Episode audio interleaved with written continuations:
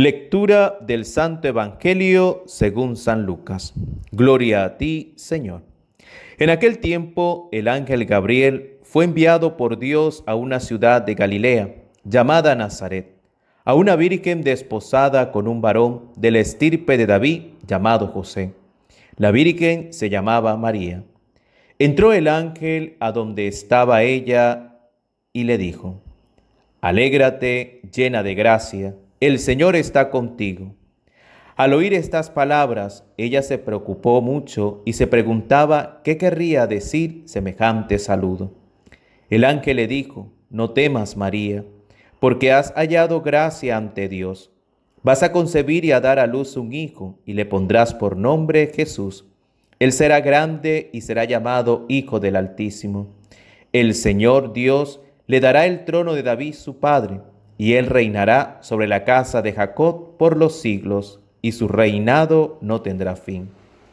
María le dijo entonces al ángel, ¿cómo podrá ser esto, pues que yo permanezco virgen? El ángel le contestó, el Espíritu Santo descenderá sobre ti, y el poder del Altísimo te cubrirá con su sombra. Por eso el santo que va a nacer de ti será llamado Hijo de Dios. Ahí tienes a tu pariente Isabel, que a pesar de su vejez ha concebido un hijo y ya va por el sexto mes, la que llamaban estéril, porque no hay nada imposible para Dios. María contestó, yo soy la esclava del Señor, cúmplase en mí lo que me has dicho. Y el ángel se retiró de su presencia. Palabra del Señor. Gloria a ti, Señor Jesús. Querida familia, sean todos bienvenidos a este nuevo encuentro con la palabra de Dios.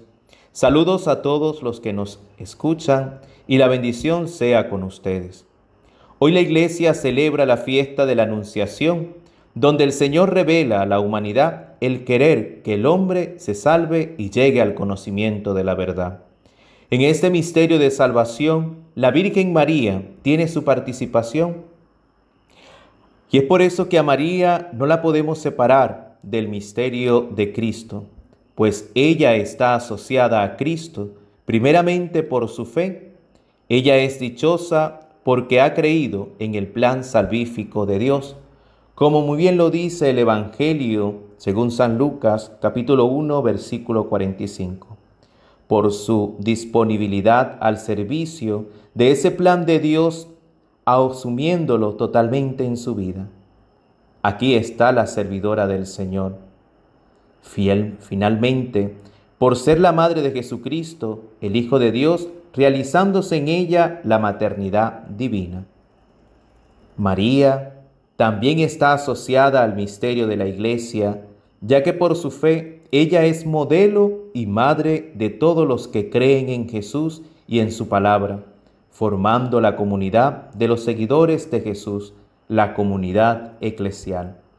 Dice la palabra de Dios, queriendo Dios infinitamente sabio y misericordioso llevar a cabo la redención del mundo, al llegar a la plenitud de los tiempos, envió a su Hijo, nacido de mujer, para que recibiéramos la adopción de hijos, como lo bien lo expresa la carta a los Gálatas capítulo 4 versículo 4.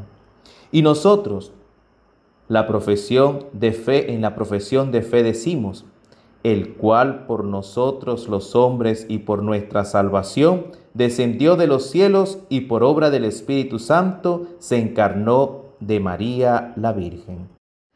En la historia, Dios se nos revela a los hombres de diferentes maneras, pero la revelación plena es por medio de la encarnación.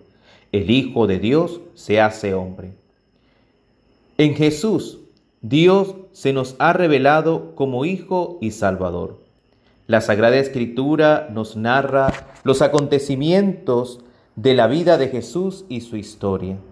La encarnación es el comienzo de la historia de Jesús y en ella y por ella María entra a formar parte de la misma.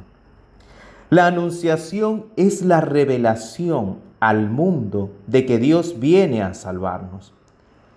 a la oferta de salvación por parte de Dios responden a los hombres en los labios de María. Ella, como representante de todos los hombres y mujeres del mundo, acepta en nombre de todos la salvación ofrecida por Dios, como lo dice muy bien el Evangelio de San Lucas. Y aquí vemos la misión de María. Intercede por nosotros y es el modelo de vida cristiana que busca cumplir la voluntad de Dios y llevar a todos los hijos de Dios a la presencia salvadora de su Hijo, nuestro Señor Jesucristo. En este sentido, la visitación de María a su prima, Santa Isabel, es la confirmación de la encarnación, cuya fiesta celebramos hoy como iglesia.